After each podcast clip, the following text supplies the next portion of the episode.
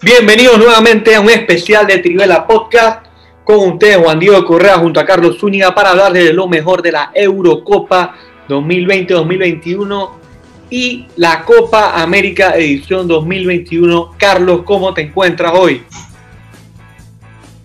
¿Qué tal Juan Di? Eh, feliz, ¿no? Porque con regresamos a, bueno, regreso yo, que no había estado en nuestro episodio y eh, vamos a hablar de torneos internacionales, vamos a hablar de la Eurocopa, vamos a hablar de la Copa América.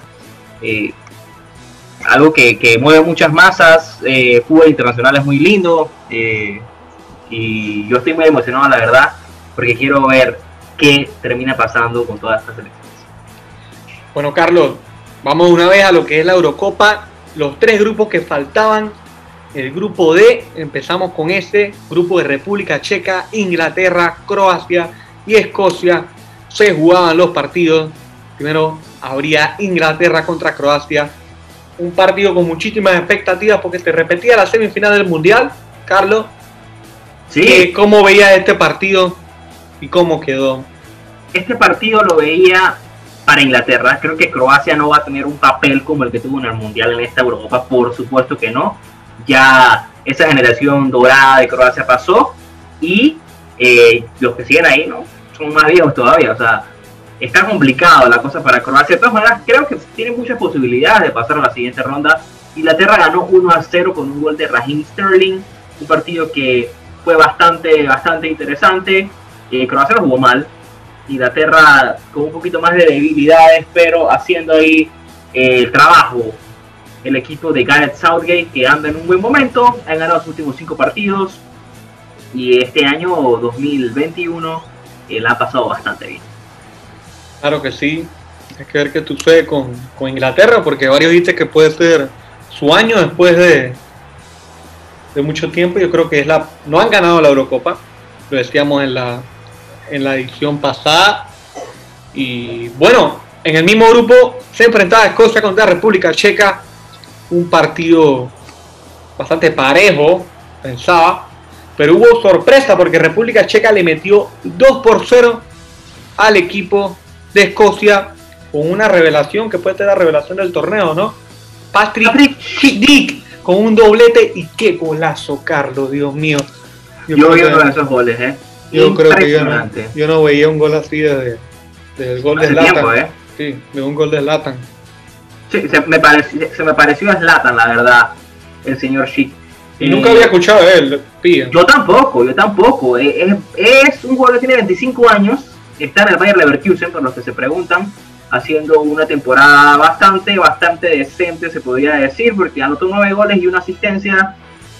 Y ya está demostrando que puede ser una pieza clave para el equipo de República Checa, que eh, tiene sus par de jugadores interesantes, siendo obviamente la revelación. ¿no? Claro. Así que bueno, con eso culminamos con este grupo y nos pasamos a lo que es el grupo E, Eslovaquia, España, Suecia y Polonia. Habría Polonia contra Eslovaquia y sorpresivamente pierde el equipo de Robert Lewandowski 1 por 2. Empezaba el partido con un gol en contra de Chesney para Polonia eh, que le daba la ventaja a Eslovaquia, pero empataban en comenzando el segundo tiempo, uno por uno iba este partido, pero después a minuto 79 volaba Milan Skriniar para darle esta victoria muy sorpresiva a Carlos, no sé qué opina. Sí, eh, Carolinetti había anotado por parte de Polonia y Skriniar entonces hace ese gol importantísimo. Polonia desde el minuto 62 jugó con 10 jugadores y una decepción, una decepción. De verdad que el equipo de Robert Lewandowski no le ha sabido eh, plantar cara a estos torneos importantes, porque el Mundial fue una decepción. Yo creo que Polonia, yo esperaba algo más de ellos en el Mundial 2018, eh, no fue así.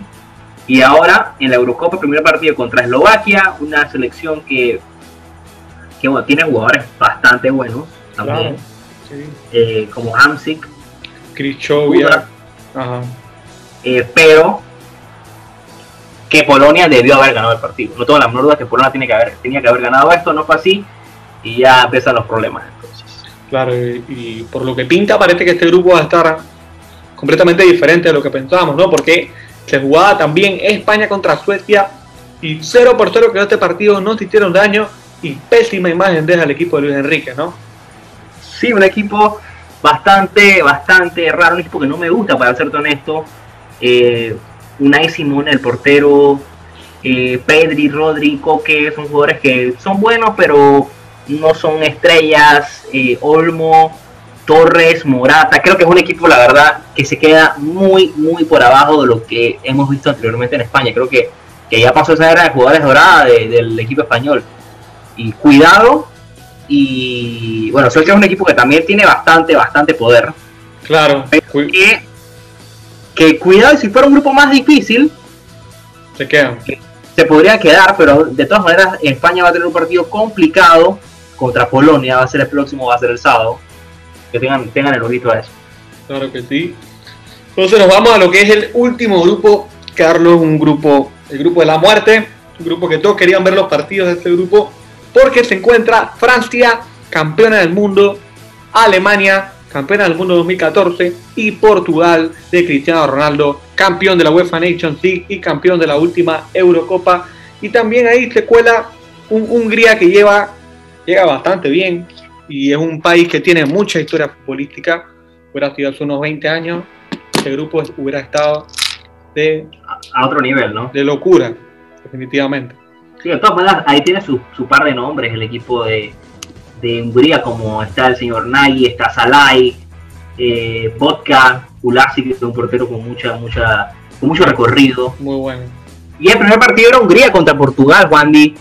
Partido que le costó al equipo portugués hasta el minuto 84 llegaron los goles y no vinieron solamente uno, vinieron tres. Apareció Rafael Guerreiro anotando y luego apareció Cristiano Ronaldo, quien más con dos goles y con eso rompe un récord el señor portugués. Es el máximo goleador de la historia de la Euro. Nadie ha metido más goles que Cristiano Ronaldo. ¿Qué más ¿Con qué palabras se puede explicar lo que ha hecho este señor? Que para mí, no hay duda, es el mejor de su generación y para mí el mejor de todos los tiempos. es increíble lo que está haciendo Cristiano. Estamos viendo historia, como te digo, ha sido un año bastante raro, ¿no? Para él y para, y para todos los equipos, pero con todo y que tiene 36 años no para de romper los récords. Y por ahí viene más récord porque le quedan tres goles para alcanzar al Lida ahí como máximo goleador de las selecciones. Sí, hay, cuidado, lo rompe en esta misma Eurocopa. Y segundo, te iba a decir que Cristiano Ronaldo ha anotado goles en todos los torneos que ha jugado con Portugal en la Euro 2004, el Mundial 2006, la Eurocopa 2008, el Mundial 2010, la Euro 2012, el Mundial 2014, la Euro 2016, el Mundial 2018 y ahora la Euro 2020, 2021. No, sé cómo, cómo se, le va a se le va a ser reconocida esta, pero no falla. No falla el portugués. Nadie había anotado en cinco ediciones de la Eurocopa. Nadie había jugado eh, también en cinco. Es con Pelé, los únicos en anotar en cuatro mundiales en toda la historia. Si anota en el próximo mundial, nadie habrá anotado en tantos mundiales como Cristiano Ronaldo, así que son numeritos no clave de, Ronaldo. Claro, y bueno, aparte de ser de, los mejores jugadores del momento, eh, la verdad que no me deja un buen sabor de boca Portugal, porque si sufrió tanto hasta el último minuto con Hungría, creo que Francia y Alemania vienen, vienen diferentes, ¿no? Bueno, no veo, me preocupa más Francia que Alemania la verdad. Eh, pero bueno, pasaron la prueba, ¿no? Era el partido fácil, lo ganaron. Claro. Eh, yo creo que, que, esto no les da, les da unos tres puntos muy importantes para avanzar a la siguiente ronda. A ver, ya le quedan las tareas difíciles. Hablemos de otro partido, Francia-Alemania, que son El otro partido que era el partido más esperado de esta primera jornada de la Eurocopa. Yo creo que el partido más esperado de la fase de grupos en general eh, prácticamente están jugando una final en la primera fecha. Francia contra Alemania, como le decíamos, los dos mejores equipos que existen ahora mismo en el mundo. Eh, y muchas expectativas de este partido, porque Francia llega mejor que nunca, con un plantel, un jugador de clase mundial en cada posición, y suman la adquisición de Karim Benzema, mientras que Alemania llega bastante bien con un mediocampo impecable con Tony Kroos, Ilkay Gundogan, Joshua Kimmich, Neuer en la portería, vuelve Thomas Müller. Eh, se esperaba mucho ¿no? este partido. Partido que termina 1 por 0. Cuéntanos, Carlos, ¿qué fue lo que sucedió? Bueno, ganó el equipo eh, francés con una gran exhibición porque fue superior a Alemania en todos los aspectos. Es más, le anularon un montón de goles a Francia. Alemania no es la misma Alemania de otros años. Es la última edición de un torneo internacional que va a estar Joaquín Blow al mando del equipo. Así que esto no les puede traer eh, ¿no? de repente momentos especiales. Yo creo que ya Alemania pasó, es otro de los equipos que pasó a la historia. Eh, aunque Alemania siempre es difícil, Alemania siempre es difícil. España no es lo mismo, Alemania creo que no es lo mismo. Eh, hablamos de Croacia, pero Alemania es otro equipo que no es lo mismo. Y Francia es el máximo favorito a ganarla. Un equipazo. Eh, Karim Benzema jugó hoy con la selección, anotó un gol, se lo anularon, ¿no? Pero ahí estuvo. Claro, y bueno, ganaron por autogol, ¿no? O sea, sí, fue autogol. Pero una buena jugada de Pogba, ¿no? Sí. Pero bueno, sí, si nos quedamos con estas sensaciones, ¿cuáles son tus tentaciones para pasar a la Copa América? ¿Con qué te queda de esta primera jornada? Me quedo con que va a ser bien interesante ver la segunda jornada, porque quedaron un par de males sabores de boca y algunos equipos quedaron muy mal. El caso de España, el caso de Alemania, el caso de, de del equipo de Inglaterra, que también se esperaba un poquito más. Bélgica sí demostró un poco. Así que vamos a ver la segunda jornada. Bueno, Italia también. Italia también, que empezó con el pie. Italia, Italia empezó muy bien. Vamos a ver si Italia mañana con Suiza termine, termine teniendo otro buen papel en la segunda jornada. Así que vamos a ver. quiero ver qué va a pasar. Claro que sí, nos quedamos también con las ganas de escuchar a nuestro compañero Ángel sobre la Eurocopa, ya le tendremos para la segunda jornada. Eh, pasamos entonces a lo que es la Copa América. Eh, habría con Brasil contra Venezuela, igual el día domingo. Y Brasil le metió 3 por 0. Gol de Marcos Correa, gol de Neymar de penalti y gol de Gabriel Barbosa, Gaby, gol. Carlos, ¿qué opinas de este partido? Una Copa América, como ya decíamos en la previa, muy polémica, tema de coronavirus. Venezuela que llegaba con 12 jugadores con caso positivo, tuvo que buscar jugadores en las inferiores y prácticamente un golpe muy duro para, para los Venezuela y Brasil que sigue como favorito, ¿no, Carlos? ¿Qué opinas? Sí, Brasil sigue siendo el máximo favorito, es uno de los favoritos también para el Mundial 2022. Creo que es la mejor selección de América, empezó muy bien y hay que tenerle cuidado porque por algo es la pentacampeona, ¿no? Claro. Y bueno, Carlos, ¿cómo quedó el partido de Colombia contra Ecuador que también se jugaba el mismo día? Bueno, 1 a 0 ganó el equipo de Colombia con un gran gol. Ecuador que venía de, bueno, de buen momento ahora está fallando, ¿no? Ahora en, esta instancia. Eh, pero, pero me parece una muy, muy buena opción eh, la que tiene Colombia en esta Copa América sabiendo que, que ha hecho buenos papeles en los mundiales, en las Copa Américas también los llega a hacer, pero es como una, nueva era, haciéndote que también está pasando lo mismo con Colombia. No sé si lo ves de esa manera tú. Se fue Peckerman hace un par de hace un par de, de, años creo, creo que más de un año por la pandemia. Sí, es Colombia, Colombia está como renaciendo de vuelta, pero también tiene bastantes jugadores como, como lo son Cuadrado, eh, La Roca Sánchez. Pero bueno, también está Dubán, que sorpresivamente no comenzó. James no está convocado. Y bueno, un Ecuador que tampoco jugó tan mal, ¿no? Esto que no les ha ido tan bien en la eliminatoria. Pero bueno, en el otro grupo está Argentina que jugaba contra Chile empatan uno por uno. Un golazo de falta de Leo Messi que se ha estrenado en la Copa América de una manera magistral, imposible para parar para Claudio Bravo.